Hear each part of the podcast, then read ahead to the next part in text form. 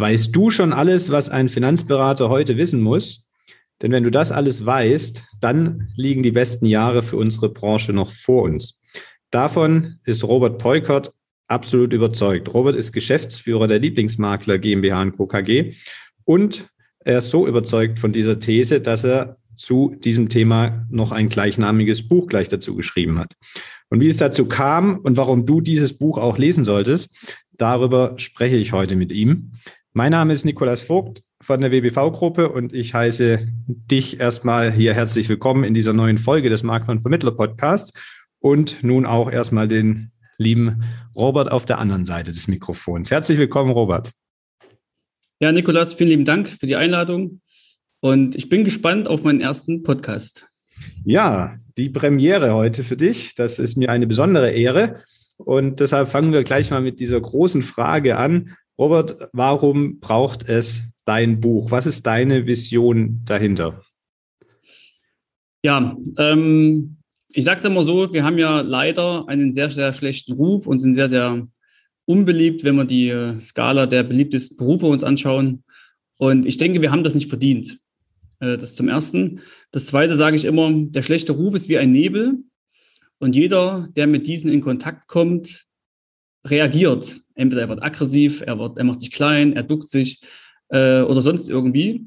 Aber auf jeden Fall passiert irgendetwas und das haben wir halt meines Erachtens die Masse der Vermittler nicht verdient, dass wir überhaupt mit diesem Nebel äh, in Berührung kommen. Mhm. Denn selbst wenn die Kunden mit dem Nebel in Berührung kommen, reagieren sie auch, weil entweder trauen sie sich nicht zu empfehlen oder sie versuchen sich zu verteidigen.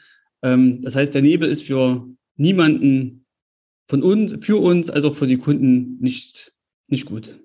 Und es ist ja auch äh, allgemein bekannt, ne, die, die, Branche hat einen schlechten Ruf, aber wenn man einen Kunden fragt, wie sieht es mit deinem Vermittler aus, der einzelne bekannte Vermittler ist ja immer toll. Es ist ja nur so ein Grundrauschen, so ein Nebel, wie du sagst.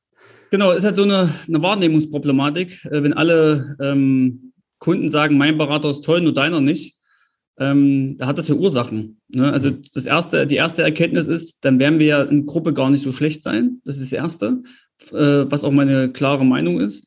Aber das Zweite ist, wie kommt der Kunde dazu zu sagen, dass meiner gut ist und der Rest nicht gut ist?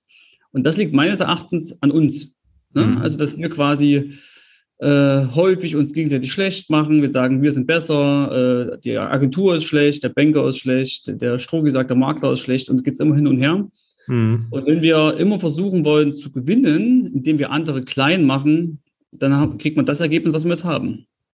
Und da setzt du ja auch mit deinem Untertitel an, ne? dass man sagt, dass du sagst, wenn du das Buch gelesen hast und die Dinge, sag ich mal, umsetzt, dann liegen die besten Jahre noch vor uns. Also nicht äh, früher war alles besser, sondern es kann äh, eigentlich nur besser werden. Ähm, wa warum siehst du das so? Ja, ich sag mal so, ähm, jetzt unabhängig von meinem Buch, ähm, wenn ich überlege, jetzt gerade für junge Menschen, äh, wir Nikolas sind ja, sage ich mal, jetzt Ende 30, gehören ja auch immer noch Danke. dazu. Äh, wenn ich überlege, zwischen 2023 und 2027 sollen die meisten Bestandsübertragungen oder Bestands, ähm, also die Nachfolgeregelungen in Kraft treten. Das heißt, für junge Menschen ist es auch ein Paradies, jetzt hier in den Markt zu kommen und einen Bestand zu übernehmen. Äh, und damit einfach mal äh, zehn Jahre, 20 Jahre zu gewinnen, nicht so wie wir oder so wie ich, der quasi alles selbst äh, sich erarbeitet hat. Ja, also von daher, aus der Sicht ja. ist es lukrativ. Ähm, dazu kommt, dass natürlich immer noch äh, im Markt sehr viel Fehlbildung oder keine Bildung da ist im Finanzwesen. Das heißt, mhm. wir haben da auch einen Auftrag, ja, einen sozialen Auftrag. Ähm, und ich sage ja immer auch in meinem Buch, wir sind halt Risikomanager und Zukunftsgestalter in einer Person und das ist halt schön. Also es macht einfach nur Spaß wenn man am Leben der Kunden teilnimmt. Mhm. Meine Meinung. Und du, du lebst das ja nicht nur bei den Kunden, sondern auch unter Kollegen, dass man eben sagt, wir, ich bin da ja auch äh, felsenfest überzeugt von, dass das sinnvoll ist. Wir, wir teilen unser Wissen. Ähm, und das machst du ja auch in dem Buch. Du verrätst ja auch, wie eure Beratungsansätze. Und ich finde das auch sehr schön, ähm, weil, wenn das von einigen übernommen wird, das sicherlich positiv äh, für das Image der Branche wäre, weil so mein Eindruck, wenn ich das Buch gelesen habe, dir ist eben wichtig, dass du nicht dieses, dieses, die Angst ansprichst, ne, dieses Sargdeckel klappern, sondern eben die positiven äh, Assoziationen beim Kunden wächst. Also Beispiel ne, bei der Altersvorsorge halt nicht von Alters Finanzvorsorge äh, sprichst, sondern eben von der Traumzeitplanung, mal als, als ein Beispiel. Und ähm, ja, das zieht sich ja durch das ganze Buch und sicherlich auch bei euch durchs ganze Unternehmen, durch die Beratung durch. Ne? Ja, also ich denke, also, oder nicht ich denke, ich glaube fest, äh, fest, äh, fest daran, dass wenn wir hinzu beraten und nicht weg von, also weg von heißt, ich berate mhm. über die Angst, sondern hinzu zu träumen, zu wünschen, zu zielen, ist es viel, viel einfacher, weil der Kunde halt nicht mehr unter Druck kaufen muss. Also wenn wir über Angst verkaufen, entsteht schon irgendwo Druck. Ähm, sondern wenn wir über Ziele verkaufen, über Wünsche, äh, über Träume, macht es halt viel mehr Spaß und der Kunde geht einkaufen. Ja, also wir drehen quasi das Thema um, dass wir nicht mehr verkaufen müssen, sondern wir schaffen es, dass der Kunde einkaufen geht. Ähm, und das habe ich halt in meinem Buch in, in ein, zwei Kapiteln angedeutet, wie man das machen kann. Ähm, seitdem wir das anwenden, wir machen das jetzt seit zehn Jahren so, äh, es ist halt viel, viel entspannter. Ne? Man hat keinen Umsatzdruck mehr, man hat kein, äh, man, die, die, man geht aus Terminen raus, hat viel mehr Energie, weil man einfach den Kunden ordentlich ergründet, ganz tief ergründet, weiß, was er will, was er in seinem Leben machen will. Und an dieser Lebensstrategie, die wir mit den Kunden ausarbeiten, tu, tun wir dann finanzielle Entscheidungen treffen.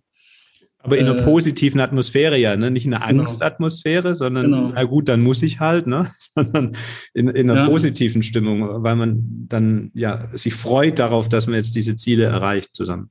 Ja. Und wie gesagt, der Kunde hat was davon, weil er fühlt sich wohl, wir fühlen uns wohl, es gibt keine Energieverschwendung, alle gewinnen. Ja, und das überträgst du jetzt, äh, einerseits berichtest du davon, von vielen, in vielen Bereichen, wie er das macht, was ich sehr interessant finde als Kollege, davon zu lernen. Auf der anderen Seite äh, überträgst du das aber auch auf die Zusammenarbeit zwischen Kollegen. Ähm, und da, wenn man jetzt mal einfach so ein paar Themen aus dem Buch rausgreift für den Hörer, dass man versteht, um was geht es da so in dem Buch, ähm, wäre ein Beispiel, was du ansprichst unter dem Titel Kundenleihe. Ähm, was verstehst du unter Kundenleihe? Genau. Ja, ähm, also Kundenleihe heißt quasi, ich verleihe meinen Kunden in Themen, die ich nicht machen kann, die ich nicht machen will oder die ich gar nicht vermissen würde. Ja, das kann sein, zum Beispiel, äh, ich mache keine private Krankenversicherung gerne, aber mein Kollege macht das äh, sehr gerne, macht das sehr, sehr gut. Dann kann ich ja meine, mein volles Beziehungskonto nutzen, um dann den Kunden an den Experten zu übermitteln. Mhm. Da gibt es ein Teilungsgeschäft und der, der Berater, der verleiht, also in dem Moment ich, verdiene ja passiv Geld dran, ohne dass ich Zeit aufwende. Und der andere, der quasi dann die Beratung durchführt, verdient auch Geld, weil er ja eine Beratung macht. Mhm. Ja? So, und ähm, das kann man ja über ganz viele Themen machen, ne? also über die Spezialthemen, betriebliche Altersvorsorge, Kapitalanlage, Immobilie, Geldanlage, je nachdem. Man mhm. kann es natürlich aber auch über Personengruppen machen. Das machen wir intern auch, dass wir sagen, okay, ich selbst bin ja, sage ich mal, nur ein Lehrerkind. Äh, ich kenne die Lehrer aus dem FF. In der Regel gibt jeder in der Firma mit, mit die Lehrer. Ja? Mhm. Äh, einen Geschäftsführer kriege ich in der Regel und ich kriege natürlich den Familienmenschen, weil Familie mein oberster Wert ist. Mein anderer Kollege ist aber eher so der äh, lebenslange Single. Äh, das ist sein Lebensmotto. Also tue ich doch lieber dann Kunden, die so ähnlich sind wie er, dann lieber ihm geben. Mhm. Ne? Also, dass man das quasi themenbezogen macht, aber auch personenbezogen. Ja, also personenbezogen vom Charakter her, von der, von der Lebensausrichtung. Also, und dann haben wir es natürlich noch gemacht Richtung Zielgruppen, ne? also Beamte, Selbstständige und so weiter. Also das ist ein sehr breites Feld. Ähm, warum tun sich vielleicht viele Vermittler da schwer? Zum einen vielleicht, dass man anerkennt, dass der andere kompetenter ist. Das ist so eine Ego-Geschichte. Mhm. Ähm, das nächste ist Vertrauen ähm, nimmt er mir nicht meinen Kunden weg, ähm, macht er auch eine gute Beratung und so weiter. Mhm. Ist der wirklich viel besser als ich? Das ist auch so eine Frage. Ne? Man tut ja immer erst dann den Kunden weitergeben, wenn man weiß, dass, dass er von der Kompetenz um einiges höher ist und das besser macht. Mhm. So, und da, da kam auch die nächste Hürde, die wir bei uns im Unternehmen ähm, äh, lösen äh, mussten oder wollten.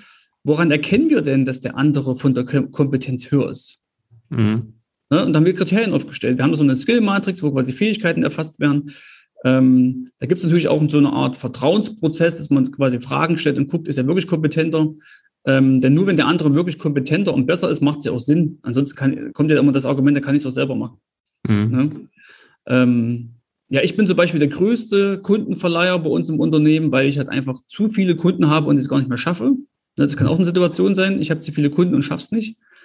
Ähm, oder ich habe jetzt eine, eine, über das Buch eine, eine, Anfrage bekommen von einem Maklerkollegen, der macht nur private Krankenversicherung. Und nur für Lehrer. Also auch Lehrer, auch lustig. Ähm, aber macht alle anderen Themen nicht. So, und dann habe ich gesagt, dann lass uns doch einfach das gemeinsam machen. Ne? Wir machen dann die Altersvorsorge, die PKV und Rente, wir machen die Kapitalanlage, Immobilie, das Edelmetallgeschäft und alles drum, drumherum. Und er verdient passiv Geld. Ja, das ist das, was man auch mhm. verstehen muss. Es ist ja immer auch gegenseitig. Ne? Ich äh, kenne diese Angst, oh je, dann wenn ich meinen Kunden weggebe, dann äh, hab, da ist er ja weg sozusagen. Äh, aber ähm, es geht ja auch dann spiegelverkehrt. Also der eine macht nur Krankenversicherung, der andere macht nur BAV. Ne, dann kriegt man halt, äh, kriegt der mit Krankenversicherung, kriegt halt von dem BAVler die Krankenversicherung und äh, der BAVler kriegt halt die BAV von dem mit Krankenversicherung. Das war jetzt ja, ja. Kompliziert von mir erklärt, aber ähm, unterm Strich baut das ja alles auf, wie du sagst, auf Vertrauen ähm, das Vertrauen muss sich erstmal, also eine Beziehung muss quasi erstmal entstehen zwischen den Beratern. Da hast du jetzt, wenn du das innerhalb einer Firma machst, natürlich einen Vorteil, ähm, weil eine grundsätzliche Beziehung ja schon laufend da ist. Wenn ich da jetzt einen fremden Kollegen suche als Einzelkämpfer, macht es natürlich Sinn, erstmal eine Beziehung aufzubauen. Und da sind wir wieder bei dem, was du vorhin angesprochen hast. Äh, ja, erstmal was geben, äh, sich austauschen, Know-how austauschen. Dann lernt man die Kollegen kennen, ob die was können tatsächlich und kann eine Beziehung aufbauen. Und dann, ich mache das ja auch mit Kooperation mit Kollegen ähm, bei der Finanzierung zum Beispiel. Und das hat auch damit mal angefangen, dann, dass man erstmal sich austauscht, dann, dass man zusammen Termine macht äh, dann lernt man ja live kennen, wie die Kollegen arbeiten und irgendwann äh, weiß man auch, ähm, das kann man ganz abgeben. Also es muss halt genau. auf, muss wachsen. Ne? Ja. Die Beziehungskonten müssen sich füllen und das geht aber nur, indem man halt Zeit investiert. Ne? Also wenn viele dann sagen, ich habe keine Zeit dafür, ist es schade, aber ein Beziehungsaufbau benötigt Zeit, sowohl beim Kunden als auch beim Kooperationspartner oder beim Kollegen. Ne? Das ist nun mal so. Aber es lohnt sich, diese Zeit zu investieren. Ja. Ein anderes Kapitel heißt die Schuhe des Schusters sind Vorzeigeschuhe. Was steckt da drin? Das ist ein sehr tolles Kapitel. Danke, dass du das aufführst. ähm, es geht zum Beispiel darum, äh, dass wir halt, wir Berater transparent sind äh, und dass wir das, was wir beraten, auch vorleben. Das heißt, meine Ansicht ist, dass das, was ich verkaufe, muss ich auch selbst gekauft haben. Mhm. Ähm, so, wenn ich selber mit meinen Finanzen nicht umgehen kann oder immer im Dispo bin oder was weiß ich, wie soll ich da ordentlich als, als Vorbild, als Berater sein? Ne, wenn meine äh, Boni-Auswertung bei Bürgel oder bei, ähm, na, bei so einem, so einem Qualitätsrating-Firma ähm, bei einer 6 ist oder bei einer 5 ist, ähm, es ist kein gutes Zeichen, dass du ein guter Finanzberater bist, dass du mit Geld umgehen kannst. Ja? Mhm. Ähm, wie mache ich, mache ich es in der Praxis? Äh, vielleicht mal auf Mitarbeiterebene. Ich stelle zum Beispiel nur ein, wenn die Bonität äh, besser als 2,5 ist. Alles, was schlechter ist, mache ich nicht. Mhm. Ähm, auf, in der Beratung mache ich zum Beispiel so, ich zeige meine Verträge. Ja, ich zeige transparent meine Verträge, ich zeige die Rückkunftswerte, ich zeige die, zeig die Fonds, ich zeige meine Versicherungen. Wenn sowas kommt wie, lohnt sich denn eine Riester-Rente, zeige ich die Riester-Rente meine Frau. Dann frage ich, warum hat die wohl eine Riester-Rente von mir? Ähm, und dann zeige ich auch die Versicherung logischerweise, damit sie weiß, also meine Kunden haben dann die gleichen Versicherungspartner in der Regel wie ich. Mhm. Und das schafft natürlich Vertrauen. Mhm. Ja? Was ist dort die Hürde? Man muss es halt selber gemacht haben. Ja? Mhm. Wenn man selber denkt, ich will jetzt Pflegeversicherung verkaufen, hat selber kein Pflegetagegeld oder irgendeine oder eine Pflegeversicherung, das ist halt schwierig. Ja, ähm, und meine Kunden, ganz viele, fragen mich immer, Robert, hast du das auch? Sage ich, ja, habe ich, dann zeige ich es. Also ich sage es nicht, sondern ich zeige es auch. Mhm. Und dann sagen die, okay, wenn du es machst, mache ich es auch. Also du zeigst es dann ganz praktisch äh, live, gehst du in deinen Kundenspiegel und zeigst es ähm, am Rechner oder wie geht das? Genau. Ja, wie gesagt, in, in der Online-Beratung äh, ist ja eh, sage ich mal, der Bildschirm äh, ja. gespiegelt. Ja. In den Beratungen bei uns, wir haben halt immer ein digitales Whiteboard daneben. Das heißt, wir spiegeln unseren Laptop eh auf einem großen Bildschirm. Das, an sich ist es dann auch eine Art digitale Live-Beratung, ja. Hm. Ähm, und dann gehe ich im CRM-System rein und zeige meine Verträge. Oder gehen mhm. die Maklerportale und gucken uns die Rückkurswerte an, die Zusammenstellung. Auch mein Depot zeige ich. Mhm. Ja. Sehr genau. cool. Finde ich einen sehr guten Ansatz, äh, werde ich übernehmen. Und äh, was mir da als praktische Frage nur kommt, wenn ich jetzt meinetwegen vor zehn Jahren irgendeinen Tarif gemacht habe, der vielleicht inzwischen nicht mehr zeitgemäß oder den es gar nicht mehr gibt und jetzt soll der Kunde was Ähnliches machen, dann musst du es halt erläutern, warum das dann nicht eins zu eins das Gleiche ist, was du empfiehlst, oder? Na, nehmen wir mal ein Beispiel bei mir konkret. Machen wir auch transparent hier im Podcast. Ich habe noch eine alte Kontinentale ähm, wo die Fondsauswahl jetzt nicht so ist, wie ich sie heute machen würde, aber ich habe keine andere Möglichkeit. Ja. Ähm, weil der Tarif es nicht hergibt. Ich habe einen Rentenfaktor drin von ab 60, von 52, also das ist schon ordentlich. Ähm, und äh, ja, Abschlusskosten sind abbezahlt und so weiter. Äh, dann erkläre ich das. Der Vertrag ist noch steuerfrei und ich kann nur mit dem Kosmos arbeiten, der mir zur Verfügung gestellt wird. Also, aber wenn ich dann sage, auf, aus den, den Gründen behalte ich den Vertrag, ist ja auch schön, weil ich ja das beim Kunden auch machen würde. Mhm. Also wenn er so einen Vertrag mitbringt, dann würde ich ihn ja auch äh, ihn lassen, sage ich mal. Mhm. Oder ihm empfehlen, ihn zu behalten, auf jeden Fall. Mhm. Aber es passt trotzdem dazu, ihm dann eine neue Fondspolice zu empfehlen, die halt jetzt nur noch einen Rentenfaktor von 25 hat, meinetwegen. Genau, genau. Okay. Ja. Bei Sachversicherungen ist es wieder spannend. Da müssen wir halt selber wieder die, äh, unsere Hausaufgaben machen, dass wir unsere eigenen Tarife auch aktualisieren.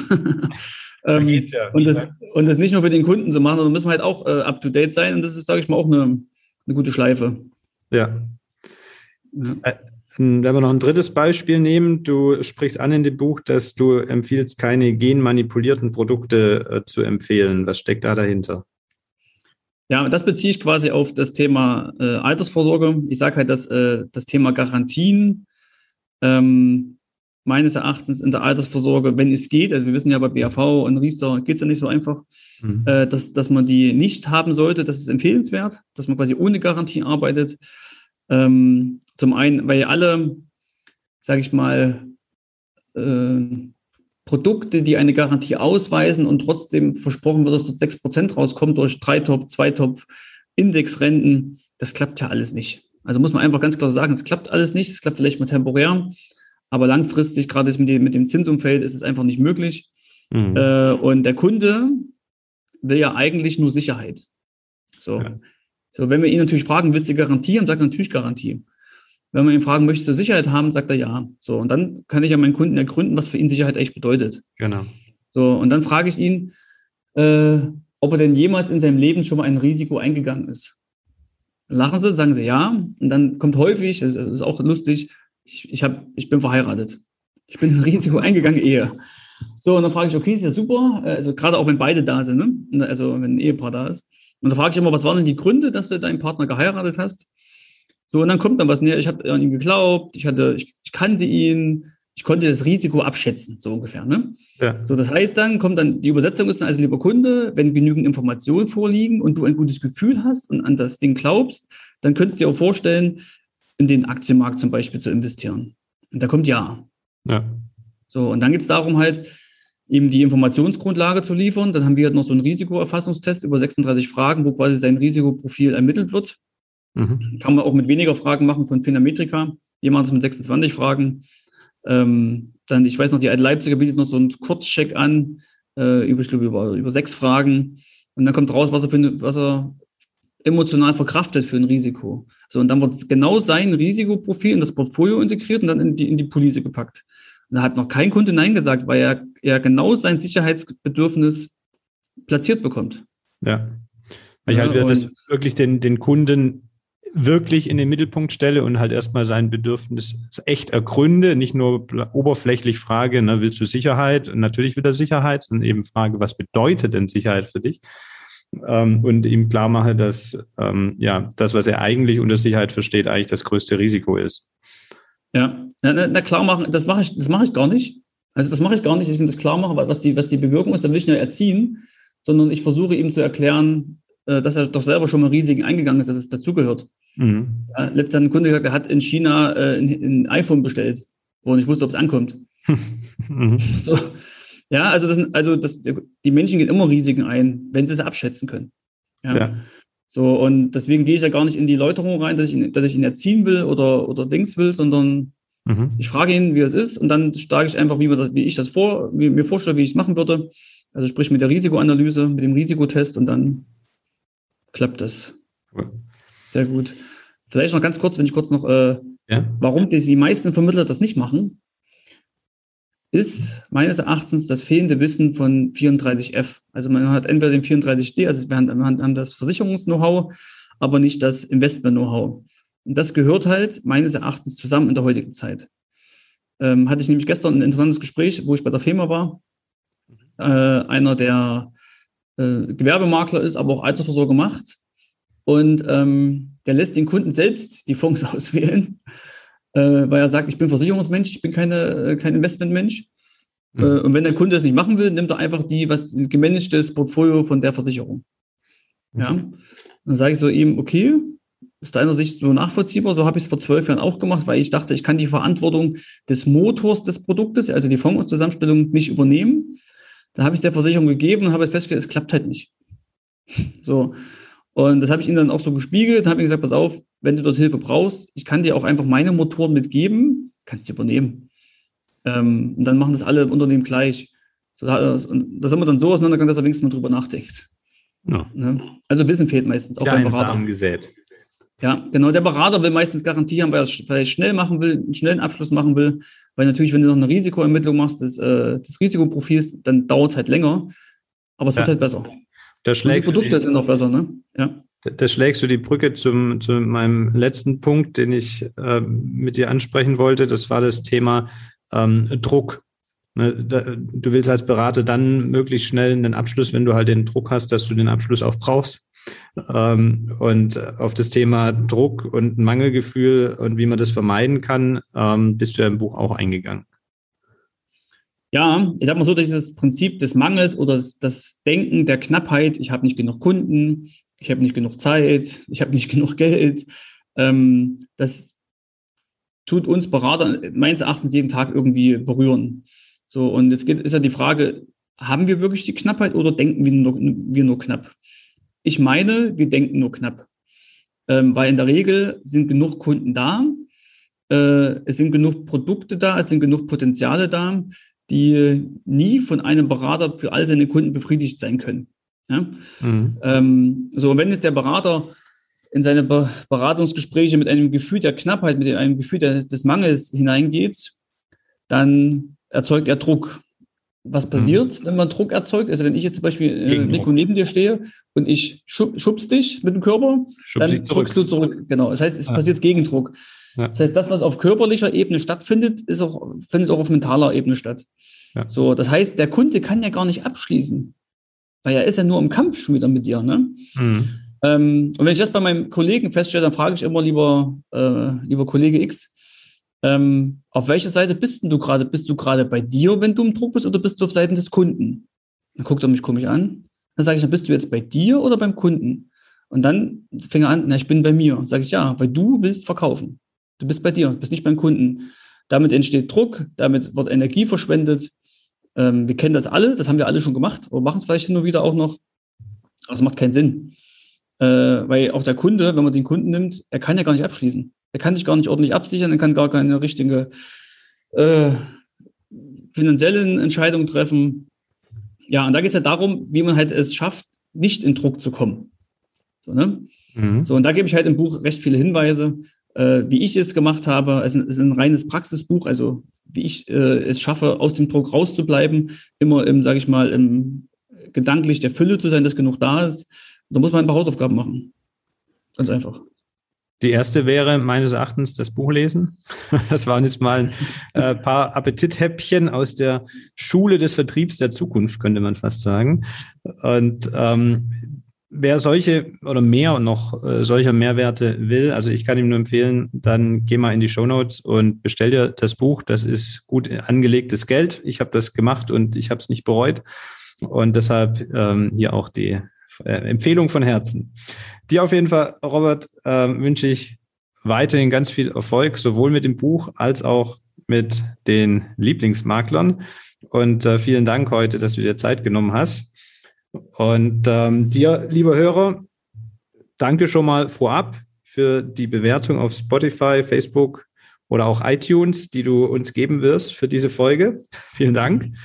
Ähm, Robert, möchtest du noch ein äh, schönes Schlusswort an die Hörer richten?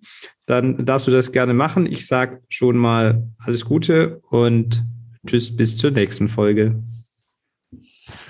Ähm, ja, Nico, ein ganz kurzes. Äh, das ist auch der letzte Satz meines Buches. Ähm, ich glaube fest daran, wenn wir alle, wir alle Vermittler, also von dem Bankberater über den Strukturvertriebler, Versicherungsmakler, wir alle 50 Prozent von dem Wissen anwenden würden, dann würden wir einen riesig großen Schritt in der Verbesserung unseres Rufes erreichen. Vielen Dank, hat mir sehr viel Spaß gemacht.